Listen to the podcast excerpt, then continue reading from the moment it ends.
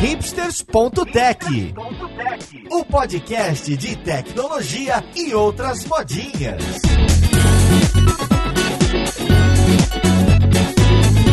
Olá, caríssimo ouvinte, seja muito bem-vindo a mais um episódio do seu podcast favorito. Meu nome é Paulo Silveira, esse aqui é o hipsters.tech e hoje a gente vai falar de inteligência artificial, mais especificamente de hum, processamento de linguagens naturais, de voz, de áudio, de texto. Então vamos lá, podcast, ver com quem que a gente vai conversar. Música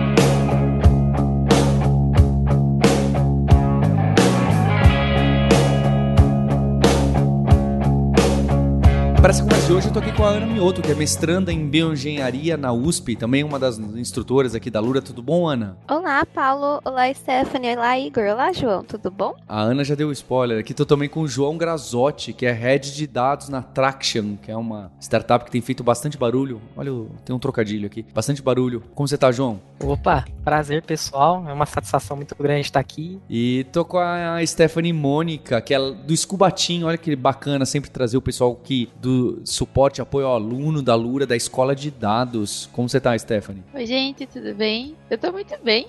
Feliz de estar aqui com vocês hoje. E com o Igor, que também da Lura em Machine Learning, Data Science. Tudo bom com você, Igor? Olá, tudo bem, Paulo? Tudo bem, pessoal? Também sou um grande fã do Scuba Team, entrei na Lura por esse time. Tô muito feliz de estar aqui. Olha que legal. Funcionando. É engraçado, né? Eu, eu tenho muito prazer em trabalhar na Lura e, e falar que a gente vende um produto para as empresas que a gente usa, não é? Porque a gente contrata as pessoas que estão começando começando, algumas, né, na carreira, e para treiná-las e deixá-las a par do que está acontecendo, deixá-las estudando para depois é, contratá-las com dev, instrutor e etc. Né? Então fica aí aquele recado, né? um manifesto para as empresas contratarem pessoas em diversos estágios da carreira, porque é ali que depois a gente vai ter as pessoas que vão fazer crescer, né? Uma empresa de tecnologia. Pessoal, para a gente começar essa conversa, eu queria entender. Então, eu vou dar um problema, tá? Para saber se isso evoluiu, não evoluiu, como que é hoje em dia, se isso é dado, se isso é inteligência artificial, onde que tá. Então, quando a gente fala de NLP, quando a gente fala de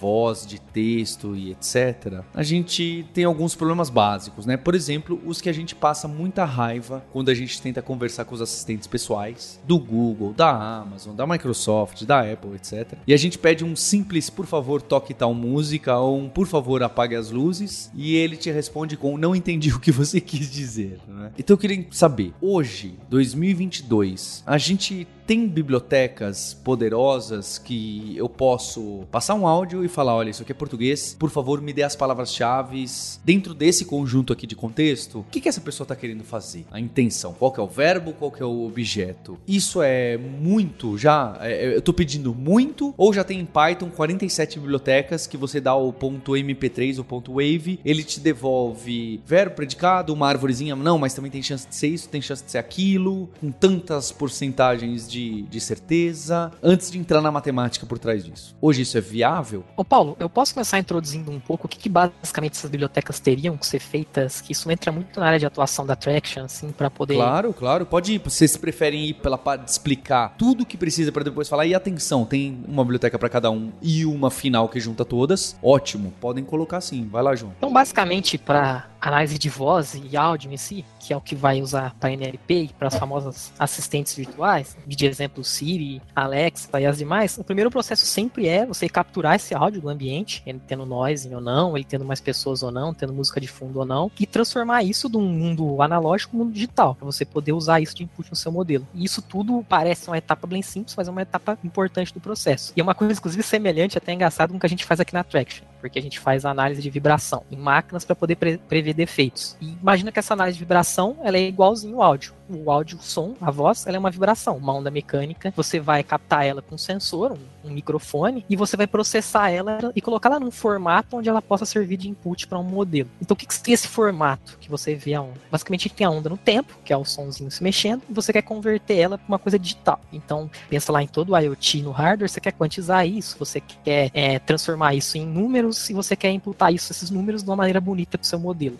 Então, pensando que a gente vai fazer futuramente, aplicar nas bibliotecas, que a gente vai usar a rede neural, que vai fazer o, o speech to text, text, que vai usar BERT e algoritmos com nomes famosos aí de NLP. Mas para fazer esse processo, você precisa de um, um, formato de dado, principalmente quando a gente está falando do speech to text, que é você pega a fala, você vai processar ela e transformá-la em texto para poder usar modelos. É converter isso para um formato que seja interessante, que seja interpretável de áudio. E esse formato é o que a gente chama de espectrograma. Então, esse espectrograma você obtém ele através do que a gente chama de transformada de Fourier, em Aí, pô, mas o que é a transformada de Fourier, João? Vamos pensar num jeito simples. Eu estou explicando aqui o PDS para entender como é que a gente vai chegar nas bibliotecas e se elas podem fazer isso ou não. O João, só para eu pegar um passo aí. Então, para eu fazer o speech to text e depois interpretar o texto, você tá nessa parte ainda do speech to text. Isso, tá exato. Bom, vamos lá. E aí, basicamente, o que, que o speech to text tem que fazer? Ele vai gravar o microfone, vai pregar essa onda no tempo e vai aplicar o que a gente chama de transformar de Fourier. O que, que a transformada de Fourier faz? Ela transforma um sinal complexo, e essa é uma explicação bem alto nível para se entender, em vários sinaizinhos simples. E ela consegue construir um espectro, que seria uma distribuição nas frequências. E aí já entra a mágica do áudio, da voz, né? Você consegue me ouvir aqui pela sequência temporal das palavras, como elas se conectam no contexto, e a amplitude, a entonação de cada uma das frequências que eu estou falando. Tá? Você forma as sílabas, as palavras e cria todo o contexto, junta tudo. Isso vira o que a gente chama de espectrograma, que é uma sequência de espectros no decorrer do tempo. E é isso basicamente que vai permitir o speech to text. Então você vai ter esse espectrograma, que é um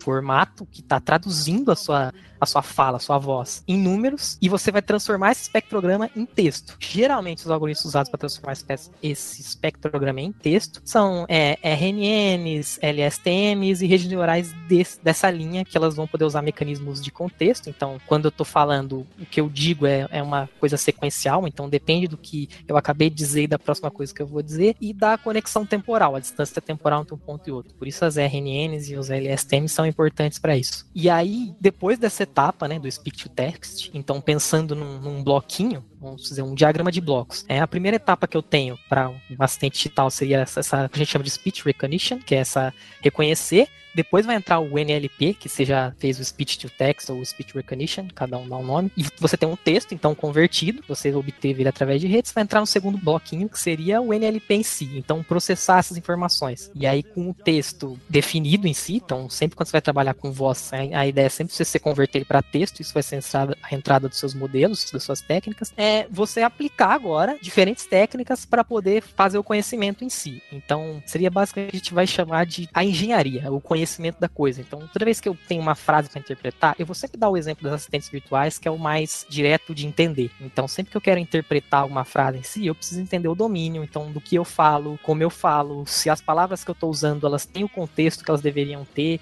E durante a, o decorrer das redes neurais em si, do NLP, é, diferentes técnicas foram aplicadas para resolver diferentes problemas.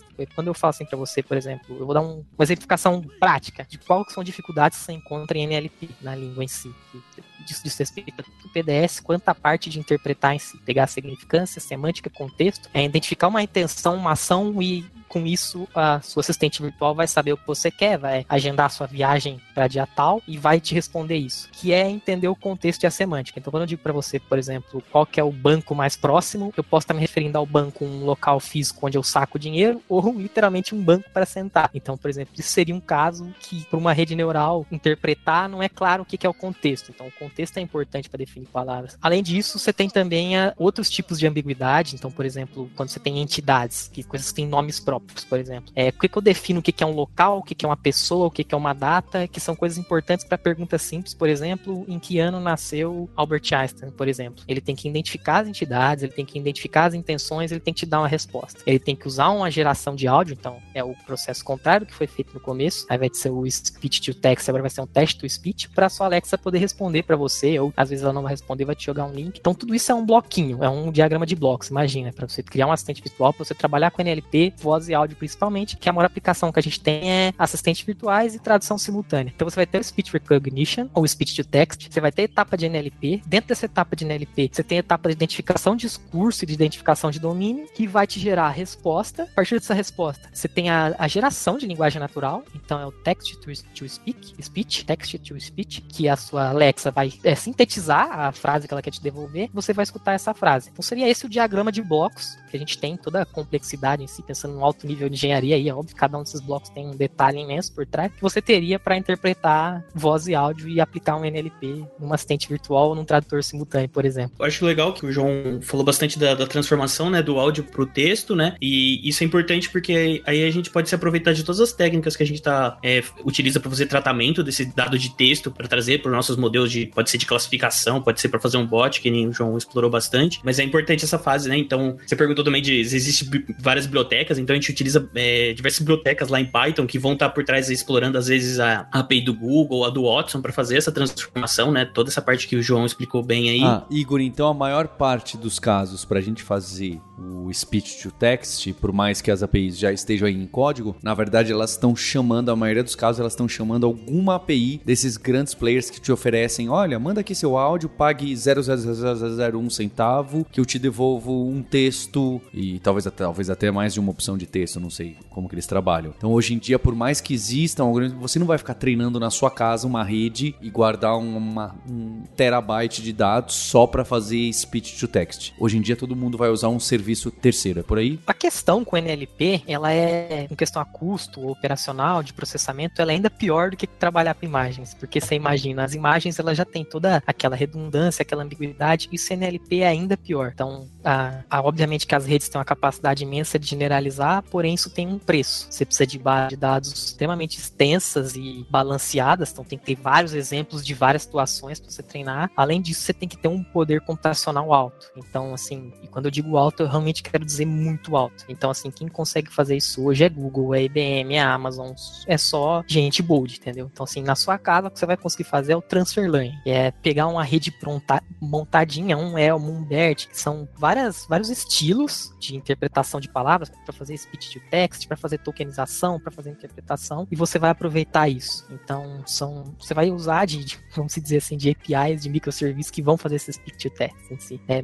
bastante difícil até, só na área acadêmica você vai encontrar um outro caso, acredito. Pode ser que tenha alguma biblioteca que não seja do meu conhecimento, a que eu conheço hoje é NLTK, é Natural Language, Language Toolkit do Python, que dá para brincar com bastante coisa. Então ela tem informação de tokenização, de que a gente chama de post-tagging, que é você identificar o que, que é verbo, se é masculino, se é feminino, é, esse tipo de coisa para poder fazer análise de metadados, de coisas assim em texto. Mas espera aí, João, isso aí é a biblioteca roda local mesmo, ela não está chamando API nenhuma para me fazer nada. Eu não tenho certeza, a NLTK. Eu... É local. É. Até complementando, João, é local e é até local. tem outra biblioteca que está se utilizando muito no mercado que é Space. E tem até no Kaggle hoje em dia cursos gratuitos disso, a gente também está fazendo com grandes bases de dados de aprender como trabalhar. Então é muito bacana bacana. E até comentando, João, você trouxe umas dificuldades que nós temos, né? Trabalhando com áudio e texto. Que além dos que você comentou, tem a questão de regionalismo também, né? Como que a gente vai fazer a Alex entender uma pessoa ou da região norte ou da região sul do Brasil, por exemplo? E eu acho que falta muito ainda para crescer e se desenvolver nesse quesito, né? O que, que você acha? Exatamente, cara. A questão com o NLP é justamente essa, que tem muitos desenrolares. Além das ambiguidades, além das relações, além do contexto, conhecimento de domínio, você tem detalhes detalhes linguísticos, como você mencionou, sotaque, regionalismo. Então você vai perguntar para Alexa, mas bate, cadê meu Cusco? Ela não vai entender nada, entendeu? Então tem todos esses detalhes, inclusive as diferenças de língua em si. Então, por exemplo, hoje uma dificuldade é que se tem muito material para inglês, pouco material para português, por exemplo. Você tem que então retreinar ou fazer transfer learning para poder fazer as redes, os modelos que a gente tem hoje entender o português ou outras línguas. E quanto mais línguas, né?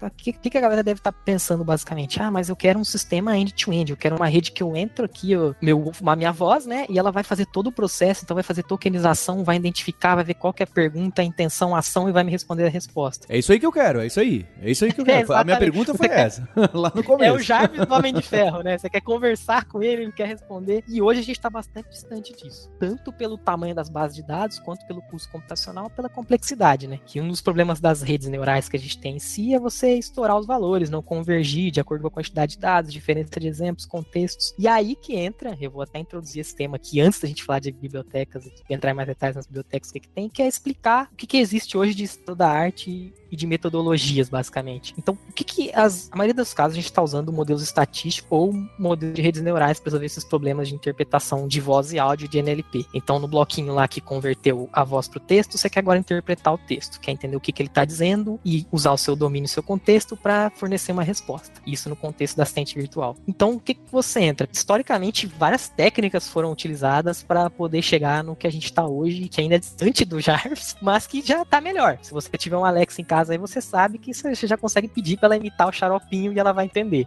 Ou até contar uma piada, né? João? Exatamente.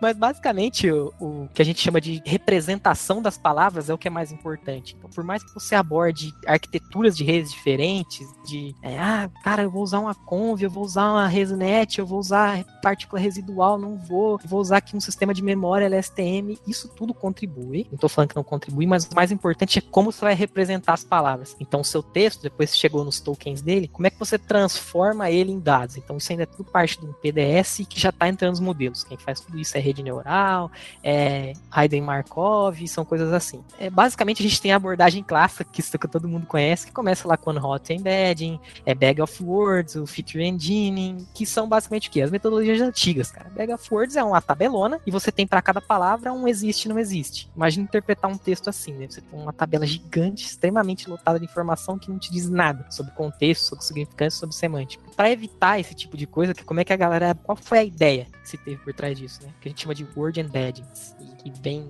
a sequência de algoritmos de redes que, que são usados no NLP. Então você tem word to vec, você tem Scrum, eu, talvez eu erre o nome de alguns aqui, eu até peço desculpas aos ouvintes e vocês aí, que eu não lembro tudo de cor, mas eu posso até vir a confundir, mas são os que eu lembro aqui agora. Groove, acabei de lembrar do outro. O que, que eles fazem? Eles vão pegar essa. Então, como é que eu represento uma palavra, o contexto e o significado dele? Então, você imagina que eu tenho, por exemplo, o rei, a palavra rei e a palavra rainha. Elas estão fortemente relacionadas ali, né? Elas têm um, um contexto de realeza, de uma nobreza em si, com a diferença de gênero, de homem ou mulher, por exemplo. Então, imagina que eu quisesse transformar isso numa matemática. Eu quero dizer que, por exemplo, é, rainha é igual a rei, é realeza mais homem menos mulher, basicamente isso. Então virou rei, entendeu? Consigo fazer matemática com as palavras. Ou, por exemplo, então esse exemplo do rei rainha tá bom. Então é o que a gente criou, é o que criaram, deu-se o nome para isso de word embeddings. O que é word embeddings? Imagina que é um vetor e ele tem vários parâmetros várias, vários campos, e cada um desses campos ele indica um contexto, uma significância. Então, por exemplo, eu dei o exemplo do rei, ele vai ter, por exemplo, no campinho homem um valor alto, no campinho mulher um valor baixo, no campinho realeza um valor alto, aí no campinho fruta você vai não um valor baixo. Aí já a pera você vai não vai ter informação nenhuma sobre se é homem ou mulher, porque não existe essa aplicação de gênero para frutas, mas vai ter um, um valor alto para fruta, de repente no contexto um valor alto para, sei lá, que ela é azeda ou que ela é doce em si para dar um contexto. Então, você cria o contexto para uma palavra e transforma ela numa matemática. Então você começa a colocar na sua rede um, um contexto, ensinar para ela um contexto, né? E diferentes modelos, principalmente baseados em RNNs, né? Eles foram criados para poder trabalhar com isso. Só que ainda tem um problema, né? É, basicamente, o significado da minha palavra, como eu mencionei, ela não depende só do contexto, porque dependendo do contexto, ela pode ter outro significado, como exemplo da palavra banco. Dependendo do contexto, é um banco que é o local que você vai para sacar dinheiro, dependendo do contexto, é o lugar que você vai sentar. E aí vem uma afirmação que ela é muito famosa, eu não sei qual foi o autor, tá? Mas que é que como é que você descobre qual é o real significado significado de uma palavra. E aí isso se aplica para tradução simultânea, se aplica para assistente virtual, para tudo. Você descobre o que a palavra significa dado as palavras que acompanham ela, então dado o contexto. E aí veio o que a gente chama de modelagem de linguagem, que são os algoritmos famosos, que tem os nominhos da Vila Sésamo lá, o Elmo, o Bert,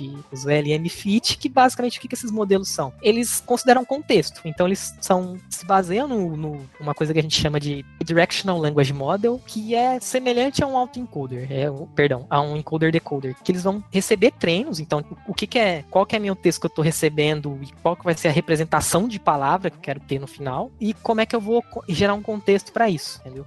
Diferentes modelos foram inventados, o ERM, o Flare, o ILM, como eu mencionei, só que ainda tinha mais um problema, né? Que esse tipo de rede ainda é ruim para você poder entender esses contextos. E tudo isso que eu tô falando, eles podem ser utilizados na prática ou não, porque hoje o que a gente tem de, como é que eu posso dizer assim, de estado da arte, essa é a palavra, de estado da arte para NLP, para algoritmos que vão converter palavras no seu significado, para você interpretar, identificar é, intenção e ação, é, são transformers. O que, que esses transformers fazem? Cada uma das arquiteturas inventadas, elas vieram nascer sequência para resolver um problema anterior. Então, quando tinha muito contexto, a palavra tinha muitas aplicações diferentes, dependendo do que aconteceu. Eu vou dar outro exemplo. Ah, eu perdi a minha mãe. Você pode ter literalmente perdido a sua mãe no shopping, ou a sua mãe pode ter morrido. Então, depende muito do contexto, das palavras que estão próximas, é que você vai entender o que é a palavra. Então, foi necessário, se fez necessário adicionar mais e mais camadas e tratar cada vez mais esse tipo de situação. Então, diferentes artifícios. Isso é que é o legal das redes neurais. Elas têm uma capacidade muito grande de generalizar e você pode manipular os layers. Então, eu vou colocar aqui um mecanismo de memória. Eu vou colocar aqui um mecanismo de atenção. Então, opa, o que é esse mecanismo de atenção? Além de eu olhar as palavras próximas, eu vou conseguir olhar as palavras que estão distantes. Então, eu, eu, a minha rede ela vai aprender, dado o contexto que eu estou dando para ela, meu, meu dataset, que tem um nome especial, quando você trata com a NLP, que é o corpus, o meu corpus, ele vai trazer essa informação de quais palavras são relevantes para quais condições de fase. Aí tem aquela famosa pergunta quando a gente está falando de redes, né? Mas como é que ele faz isso? Qual que é o contexto que ele aprende? Para o que, que ele dá atenção?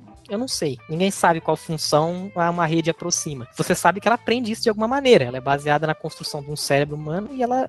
Você não sabe explicar exatamente como você sabe entender o que eu estou falando aqui para você agora. E mesmo funciona para redes. Eu não consigo explicar qual função mágica ela aproximou. Eu sei a maneira que ela tentou aproximar. Então, pô, que, que é a lógica que ela tá olhando?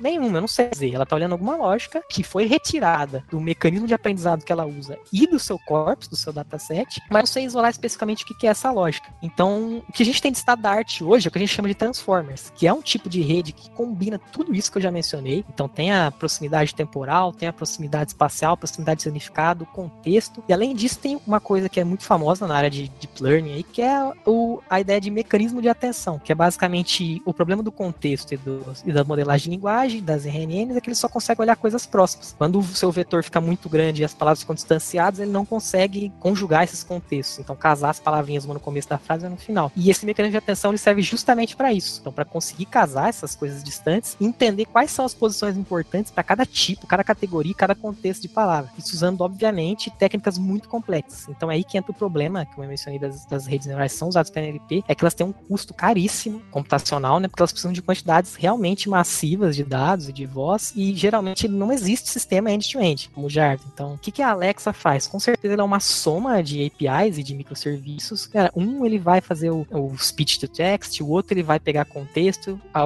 outra vai comunicar que ele vai pegar intenção e ação, e dependendo da intenção e ação, ele vai escolher uma série de microserviços que ele tem lá. Opa, ele quer trabalhar com agenda, ele quer trabalhar com um cronômetro, ele quer é, alugar casa, ele quer, então vai escolher cada um dos, dos domínios que ela tem e vai entrar em outra redinha que é para entender esse contexto, então identificar o que a gente chama de ação e intenção, para poder te gerar uma resposta. Depois disso, ela vai fazer a função de text to speak, que é converter isso num, num áudio e te retornar essa resposta. Então, assim, realmente é muito complexo, é o tipo de coisa que não se faz em casa, brincando, entendeu? Que nem você consegue fazer com alguns casos de processamento de imagem. Precisa de um poder computacional alto e precisa entender do que está sendo feito, porque todos esses modelos que eu mencionei, então tem o BERT, tem o Elmo, eles têm matemáticas bem complicadas. Então, pô, existe, existe. Se você quiser, você consegue pegar lá o código do Bert, do Elmo. Eu não sei quais especificamente estão abertos, mas eu sei que vários deles você consegue entrar no GitHub do autor, você consegue ler o paper. E foi de lá que eu aprendi a maioria das coisas que eu tô dizendo. E você consegue utilizar ele, você consegue replicar. A questão é que você não vai ter o poder processional para tal, para fazer um retreino,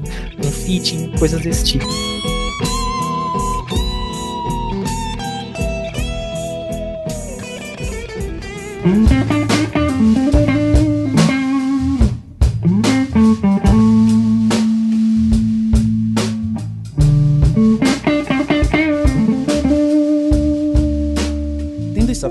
Geral de cada pedacinho quebrar e o que, que tem envolvimento de algoritmo por trás. Então eu, eu queria pegar esses, seja framework ou seja API que tem. Ana, você falou dessa que roda local e de um que chama Space, não sei se eu peguei. O que, que essa aí faz? O que, que eu posso usar ela, ela no, no Python, no JavaScript, sei lá, eu, no que, que ela é? O que, que eu consigo fazer com ela? Qual dessas partes que eu faço aqui em casa eu mesmo rodo no localhost aqui? Ela é muito semelhante ao NLTK. Basicamente, ela só roda de uma forma um pouco mais rápida, dependendo da quantidade de dados e do tipo de problema que você tem para resolver em NLP. Mas ela trabalha com toda a parte já em texto. Eu não conheço, eu pessoalmente não conheço a parte de trabalhar com áudio. Eu acredito que vai ter que usar essa outra parte de biblioteca que a gente estava até comentando, usar as APIs externas, né, do Python. E aí passa transcreve esse texto e aí a partir desse texto você aplica todo o pipeline de NLP. Que aí entra toda a questão de processamento, pré-processamento desses dados e assim por diante. Então a NLTK e a Space, elas já elas não fazem o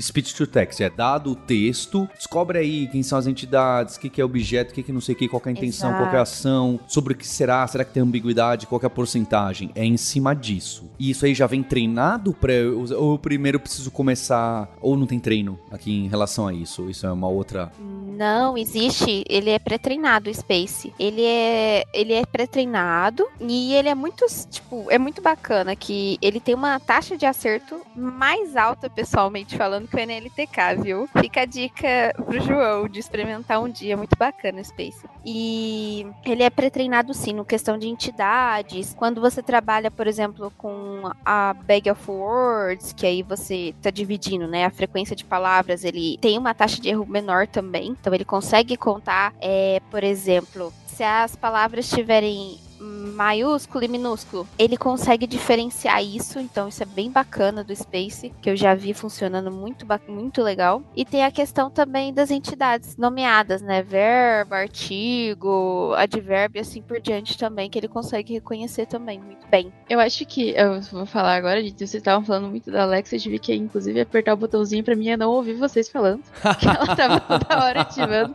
Falava Alexa, ela tava de que você quer. Eu, meu Deus do céu, não quero nada, gente. Mas um passo antes dessas outras bibliotecas de NLP que a, Ana trouxe, a gente tem aquela Speech Recognition, né? Que ela usa a API do Google, que é uma biblioteca sensacional que a gente usa em Python. Então, você coloca um, um áudio em MP3 nela e aí você consegue usar ela realmente para fazer essa, essa transcrição, digamos assim, né? Do áudio pro texto. Só que ela tem algumas limitações, é claro, né? Como você tem uma limitação de tamanho do MP3, então você vai ter que repartir o MP3 ou você vai ter que fazer alguns processamentos no MP3 também, né? Então, como o João falou, ele é uma, é uma coisa muito trabalhosa, essa parte de você trabalhar com tanto a parte de áudio quanto a parte das palavras mesmo, né? Você trabalhar com a, o reconhecimento delas, o que, que tá querendo fazer o sentido dela depois. Mas essa é uma biblioteca muito boa e a API do Google funciona muito bem, até porque ela tem várias, várias línguas, né? Então, é, você pode colocar tanto em inglês, espanhol, português também, ela tem um suporte muito bom e é bem legal de mexer nela. A IBM tem uma também, que é do Watson, de speech to text. Eu nunca usei particularmente, não consigo afirmar se é boa ou ruim, mas eles têm também. Eu queria comentar, né, o, o Paulo, acho que a gente falou muito de. que Você perguntou do modelo é, já treinado, e eu acho que tem muito a ver com isso que o João falou, né? Então a gente precisa de muito dado, por exemplo, do áudio aí para fazer a transformação do áudio para texto. Então, talvez não, não vai fazer sentido pro seu projeto que você tá criando aí, que você tá querendo fazer o Jarvis, você focar nisso, né? Então você pega essa solução, você vai ter uma biblioteca que vai ter um modelo que treinou lá e aprender, e você só vai utilizar isso como uma API. Tem essa parte de corpus que a gente falou do Space, então o Space também, ele tem diversas implementações, soluções lá dentro, que vai ter essa parte de aprendizado profundo que o João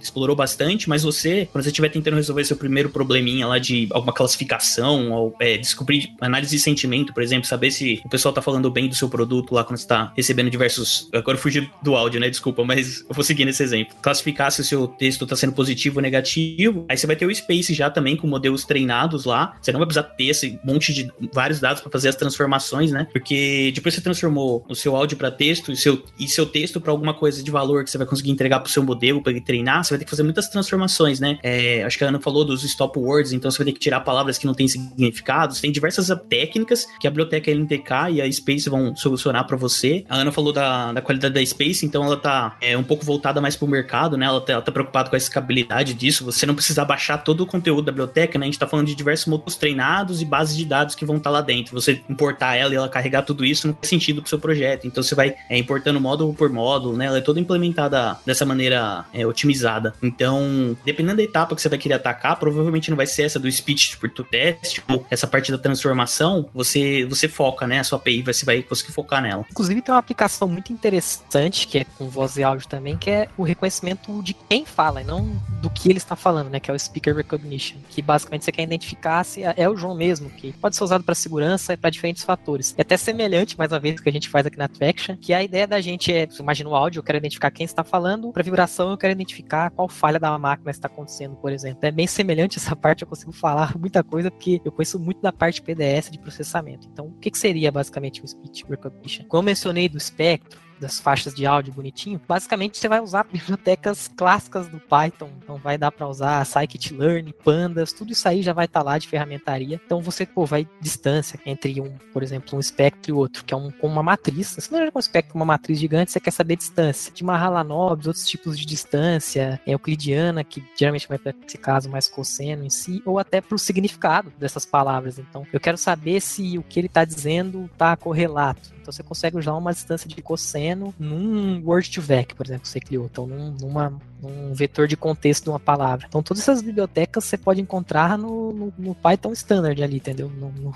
Pandas, no Scikit-learn, tá tudo ali para você trabalhar. Então, a matemática que existe por trás da voz e do áudio, ela é clara, né? A voz ela é dividida em espectros audíveis, então você tem, você sabe aonde, até onde você consegue ouvir na, na margem inferior, até onde você consegue ouvir na margem superior, quais são as notas em si, os tons e as sequências. Você consegue transformar isso em fonemas e interpretar. Então, tudo isso que eu tô falando é matemática, é estatística. Então, essas bibliotecas, elas estão aí para você trabalhar à vontade. Eu acho que tem até uma biblioteca que é bem usada na, na parte de pesquisa científica, nessa parte de speech recognition, que é, é, nessa parte de reconhecimento de voz mesmo específica que o João falou, que é Common Voice. É, eu até tava dando uma olhada nela aqui agora, pra, na, na parte de português a gente só tem 3 GB de tamanho e 75% da parte dele, né, é só de vozes masculinas. E aí quando você muda, por exemplo, para inglês, você já tem 65 GB de áudios, né, de tamanho de voz. Então, é realmente a gente tem bem pouco material em português, é, mas vale a pena tentar, né? E esses 3 GB que a gente tem, ele dá para fazer algum projetinho e roda no computador, né? Não sei, dá para brincar um pouquinho, pelo menos. Usa o Google Tradutor e transforma em inglês e aproveita as bibliotecas.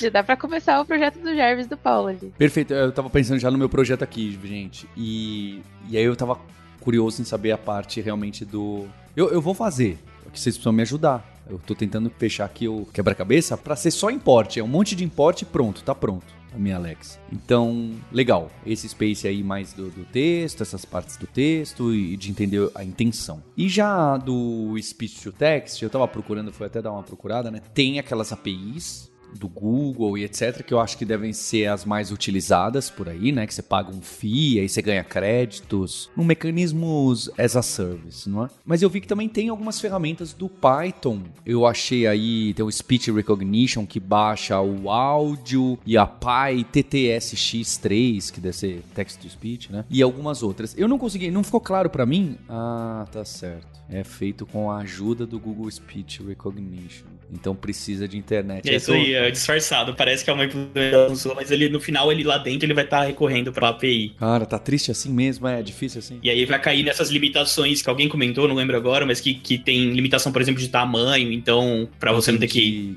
é, pagar, então você vai, vai ter que trabalhar num intervalo. Exatamente, Paulo. O problema com o NLP, basicamente, principalmente com voz e áudio, é o custo computacional e a dificuldade de treinar e tá, como eu disse. Por exemplo, muitos dos nomes que eu soltei aqui, Bert, Elmo, são os que batem estado da arte, acurácia hoje, você não vai encontrar na prática. Eu vou arriscar aqui, é óbvio que eu não sei o que a Amazon tá usando na Alexa, mas eu grande chance deles não estarem usando isso, entendeu? Ser um grande if else ali que eles estão chamando várias APIs menores, estão postando outros tipos de microserviços para poder completar. Então eu imagino que pô, não vai ser uma rede end-to-end -end que vai interpretar e vai dar resposta. Ele vai ter um, uma rede menor que ela vai identificar a intenção e a ação, vai chamar uma outra, uma outra rede que ela baseada na intenção e ação, ela vai escolher os próximos passos. Então assim, é difícil, sabe? É, não é que nem no campo da imagem que você consegue rodar uma conv na sua casa aí tranquilo. Entendi, né?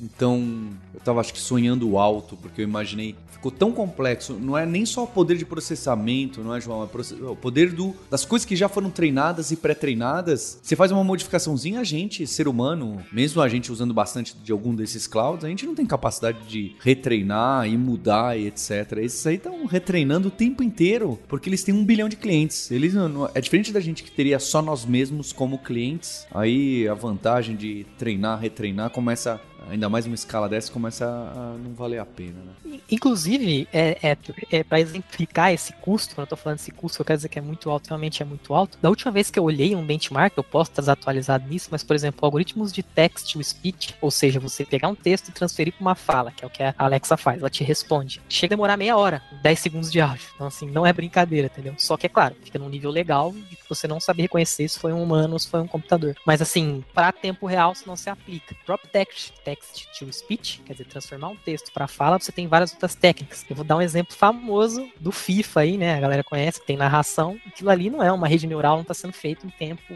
real nem nada. Então são um conjunto de palavras salvas, de fonemas salvos, que é o que a gente chama de técnica concatenativa, que ele tem as frases prontas de acordo com as situações e ele responde. É o que acontece também, eu imagino, com Alexa e com Siri. Então muitas das frases elas já estão prontas dadas as respostas. Muitas das sequências de palavras elas já estão prontas. Ou pode usar uma técnica paramétrica, que, por exemplo, é, é um vocoder, o voice encoder, que eu vou chamar assim, que ele vai criar a voz. Ele aprendeu fonemas, então as sílabas, as letras, as entonações, e ele consegue ler isso e usar processos matemáticos, então parâmetros, para converter isso para áudio. Só que esse tipo de áudio vai ficar mais robotizado, vai ficar mais não natural, entendeu? Só que todos esses têm seus problemas, né? Então, por exemplo, se você for usar as redes, uh, eu vou chutar os nomes aqui, eu não lembro se são esses. Eu acho que é o WaveNet e Tacotron, que são as hoje as redes que conseguem entra com texto e elas conseguem sintetizar um áudio. Elas têm um custo muito alto. Então, como eu mencionei, o chuto aí do último benchmark eu olhei meia hora para 10 segundos de áudio. Então, assim, é uma tarefa realmente difícil para você chegar num nível que a pessoa não vai ficar confortável, ela não vai, ela não vai identificar que aquilo é um robô, é uma inteligência artificial falando. Mas é óbvio, você tem uma curva ali, você faz a rotatória no problema, que é usar os métodos concatenativos e paramétricos. Então você escuta o Thiago Leifert narrando FIFA lá, você pensa que ele tá narrando FIFA, é perfeito. Só que é um monte de sequências memorizadas que são disparadas nas horas certas. Entendeu? Eu lembrei das ligações que a gente recebe de telemarketing que, que não tem um modelo super complexo lá por trás e é o suficiente para você demorar pra você entender que você não tá falando com uma pessoa, né? Então existem outras estratégias aí para você gerar esse texto. Sabe o que eu queria entender também? Porque acho que a,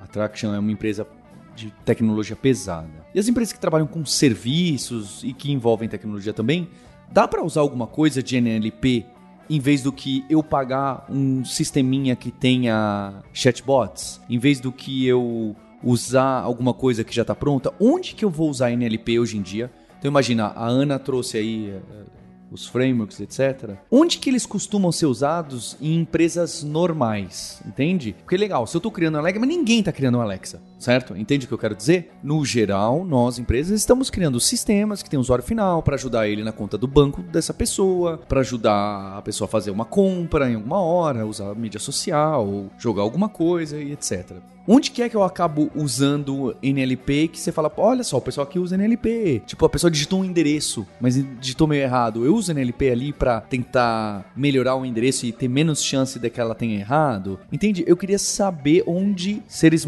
humanos normais usamos NLP, já que nós não trabalhamos no Google, na Amazon, na Traction, no não sei onde que usa numa empresa do Elon Musk. Onde que a gente pega e aplica essas bibliotecas a dia? Ah, instala aí essa aí, porque a gente precisa fazer isso, sabe? Onde que aparece o NLP mais próximo do dia a dia?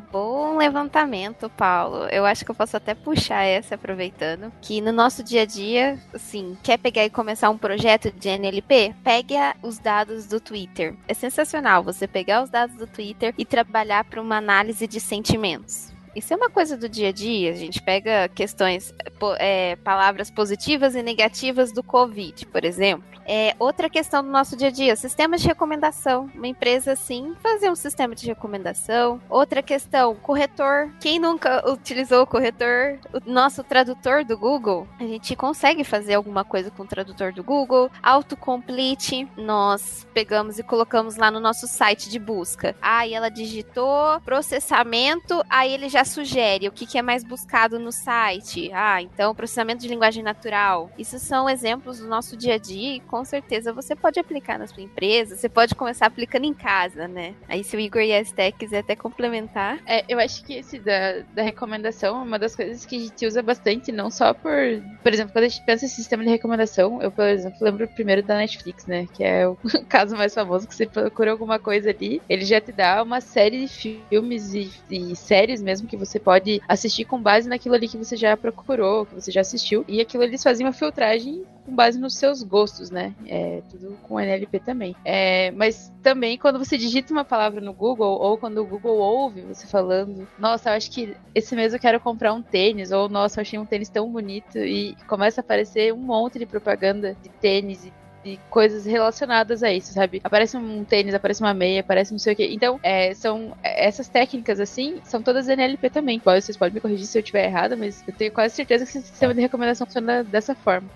Isso mesmo, de é... opinião e detecção de fake news também. Então, você tem textos de, sei lá, review ou coisas do tipo, você pode classificar se tá bom ou ruim, como é que tá a opinião sobre um filme, uma música, coisas do tipo, ou até mesmo com notícia, né? Então, detecção de fake news você pode usar. Inclusive, você não precisa nem ir direto nas palavras, né? Fazer várias tags, você pode fazer uma análise de metadados. Então, pô, quantos, quantos pronomes foram usados, quantos superlativos, quanto esse tipo de coisa. Tem trabalhos muito interessantes acadêmicos na área que, cara, você consegue detectar se é uma fake news ou não pela quantidade de artigos que o cara usou, de preposições. Então tem esse tipo de análise que tudo é NLP, você está olhando linguagem e você consegue chegar em diferentes inferências aplicando N técnicas de machine learning. Até sentenças completas, né, João? Dependendo, você não precisa de, de ir na menor unidade do, Exato. em tokens. Você pode utilizar a sentença toda para entender o que, que aquele grupo de pessoas falou do seu produto nas redes sociais. É sensacional. É, eu acho que, que é isso mesmo. A Ana comentou do, do Twitter, né? Então o Twitter traz uma ferramenta que ele traz muito formato de texto e a gente pode. O, o NLP ele vai fazer o papel de, é, de traduzir esse, essa informação, esse monte de dados que a gente tem em texto em alguma coisa que, que os modelos consigam resolver resolver, né? E aí a gente pode resolver problemas de eh, análise de sentimento, né? Vai entrar classificação, a gente pode descobrir tendências, então se o pessoal tá querendo, a gente tá olhando os tweets lá da, da Lura e entender se o pessoal tá gostando de algum curso numa temática específica, né? Então o NLP vai ser bem importante pra gente, a gente vai usar esse space, né? A gente tá falando de uma coisa pra uma empresa conseguir adequar, ela vai pegar esses dados lá do Twitter, ela vai conseguir utilizar o space para extrair esses dados, né? E extrair informação desses dados. A gente tem muita informação, vai ter muitas palavras, mas tem uma coisa, então a gente vai passar por diversos tratamentos e transformações, e aí a gente vai conseguir resolver um problema, né? Dependendo do problema, a gente vai adequar as transformações que a gente vai fazer, mas a gente vai treinar esse modelo para resolver a análise de sentimento, alguma coisa nesse, nesse sentido. Bem, dá para fazer também um bot do Discord e usar alguma coisa básica, porque em vez de fazer. Deixa eu tentar sumarizar. Minha vontade do podcast, que óbvio, tô achando ótimo, mas vocês estão me assustando. Eu queria que a gente já tivesse num estágio que é o seguinte. Vou escrever um bot pro Discord ou pro Slack. Ou até pro Twitter. Normalmente o que o pessoal faz, se ele quer escrever um bot bobão, você põe uma regexp ali, ou um pouquinho mais do que uma regexp, e fala, se escreveu isso, pega isso, pega a terceira palavra, detecta e responde isso. Hoje em dia, em vez de escrever essa regexp, eu já posso usar esse NTKP aí, etc. Poder eu entendo que eu posso, perfeito. Mas eu quero saber, as pessoas usam, as pessoas em vez do que escrever uma ferramentinha, ou escrever algo com ent LR e, e gramática mesmo, e etc, para criar comandinhos, e em vez de fazer regexp, que é uma gambiarra total, tem esse pessoas que falaram: não, daqui, daqui a ferramentinha para eu pegar a minha árvore sintática ali, semântica, e eu deduzir, ah, então ela quer isso. Isso já acontece? As pessoas já usam assim? Acredito que sim, viu, Paulo? Aproveitando que você falou do Discord, eu já vi bots que interagem com as pessoas dentro do grupo. Então, provavelmente ele não faz uma, uma simples gambiarra, ele faz uma coisa muito mais complexa para ele interagir num nível um pouco maior com a pessoa que tá dentro do servidor. Ah, puxa um assunto que ela falou, por exemplo, ai, eu tô começando a falar de um evento, aí o bot entra e começa a fazer é, eventos, é, começa a levantar o pessoal dentro do servidor sobre evento, sobre esse evento que essa pessoa falou. É, é nesse sentido, eu acredito que sim, já está usando essas outras bibliotecas sim, além da gambiarra. Os chatbots usam bastante disso, né? Então é, é aquilo que eu mencionei de identificar a intenção e a ação. Às vezes ele não precisa nem entender o que está sendo falado, ele só tem que identificar a intenção, então reservar um hotel, por exemplo, e a, as entidades, onde, quando e para quem. Então são coisas simples que você consegue fazer com NLTK. Óbvio que se você usar alguma outra maneira de refinar por cima, vai ter um desempenho melhor, porque você vai entrar em certas gafas linguísticas, por exemplo, com esse risco, mas dá sim para aplicar.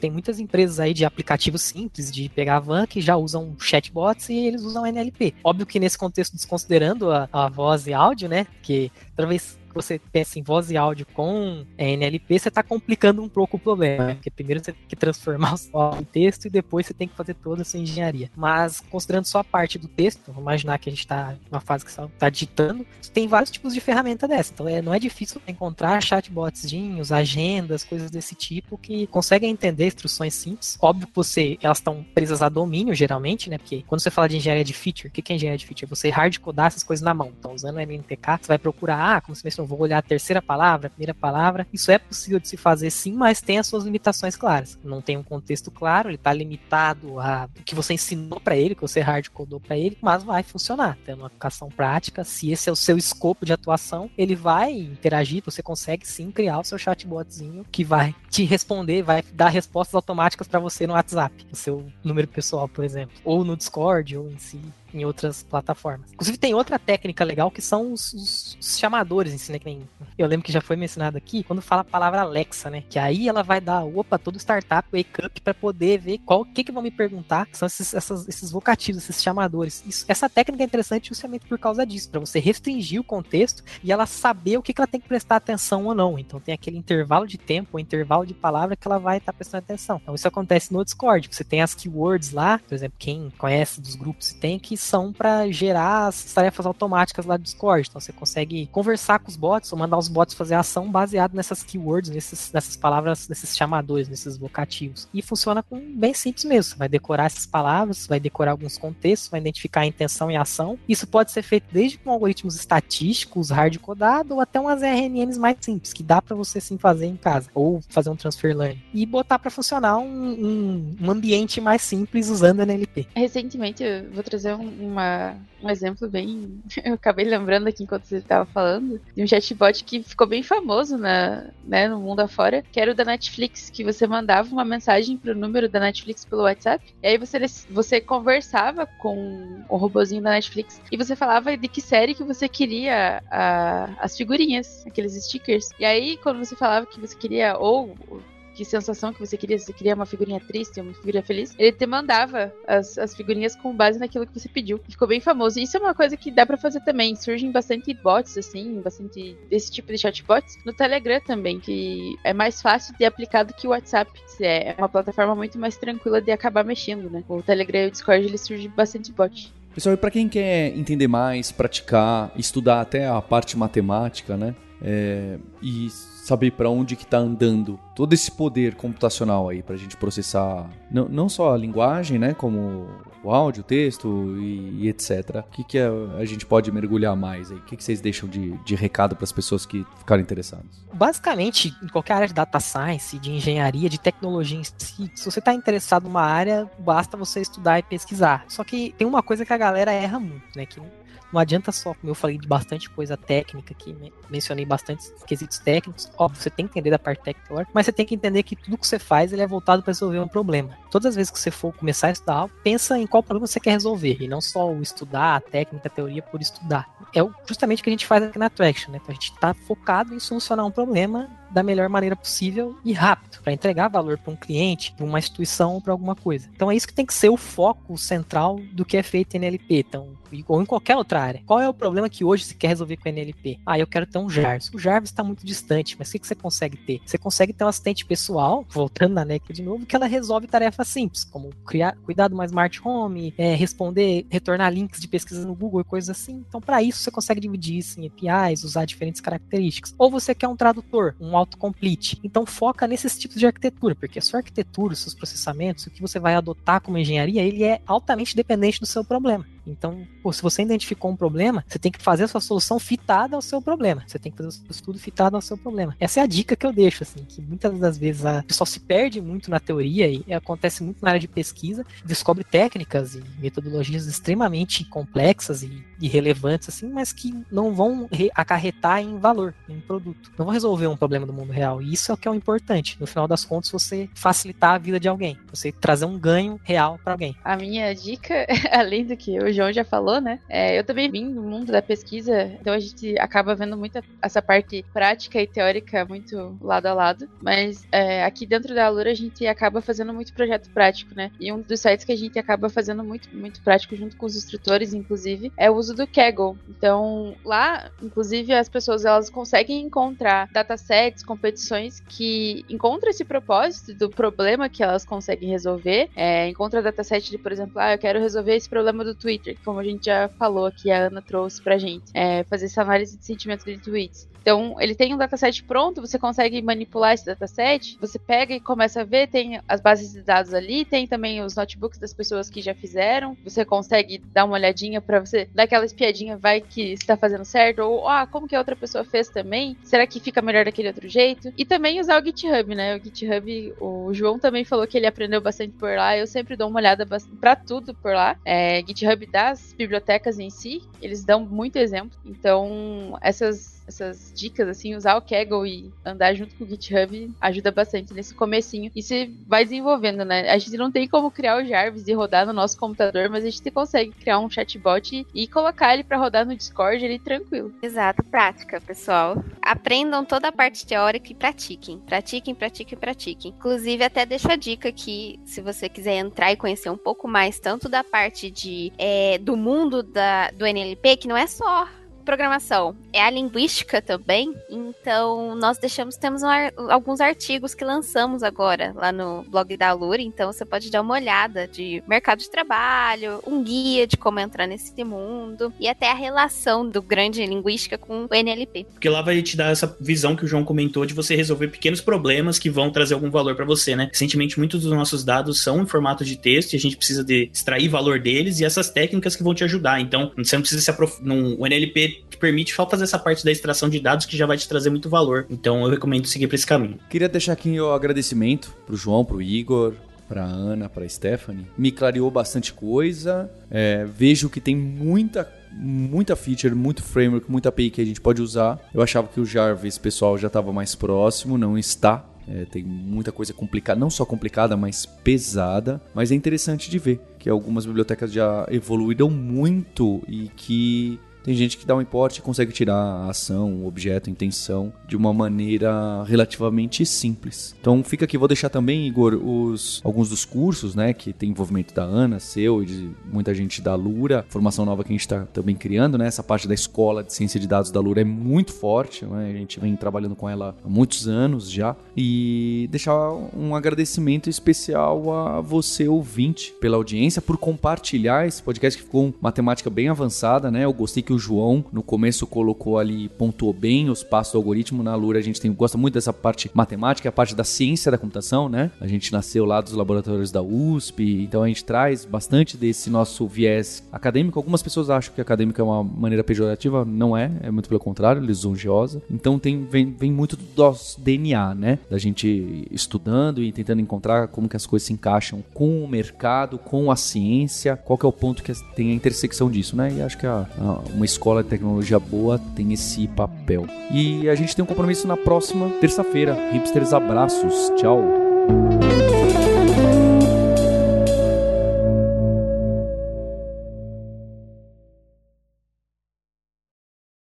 Eu sei que você gosta bastante do conteúdo que nós da Lura trazemos com hipsters no YouTube, no Instagram e em outros podcasts. É o Alura Verso e eu queria a sua ajuda na expansão desse universo de nerds, hipsters e devs. E para isso, meu primeiro pedido é que você se inscreva em youtube.com/alura e receba as notificações dos vídeos que a gente traz toda semana. A gente tem o scuba.dev que são entrevistas com alunos e alunas da Alura, mostrando a trajetória que essas pessoas tiveram, o que, que elas estudam, para onde foram, em que empresa trabalham, como chegar a trabalhar fora do, do país. A gente também tem vídeos técnicos do Alura Mais, além do hipsters.tube, a famosíssima série que está voltando no YouTube com toda a força, onde eu entrevisto pessoas para falar sobre os frameworks e as tecnologias da moda, com vídeos muito bem produzidos. E a segunda dica é para você se inscrever em alura.com.br imersão, deixar seu e-mail totalmente gratuito, você vai receber uma newsletter que eu, Paulo Silveira, CEO da Alura, escrevo pessoalmente com reflexões reflexões sobre o mercado de trabalho, startups, o profissional em T, especialista versus generalista, tudo que roda ao redor desse universo, que somos nós, nerds, hipsters e devs, pessoas genuinamente interessadas em saber como as coisas funcionam. Eu tenho essa paixão e imagino que você compartilhe ela comigo também. Obrigado. Você ouviu o hipsters.tech Produção e oferecimento alura.com.br. Mergulhe em tecnologia. Edição Radiofobia Podcast e Multimídia.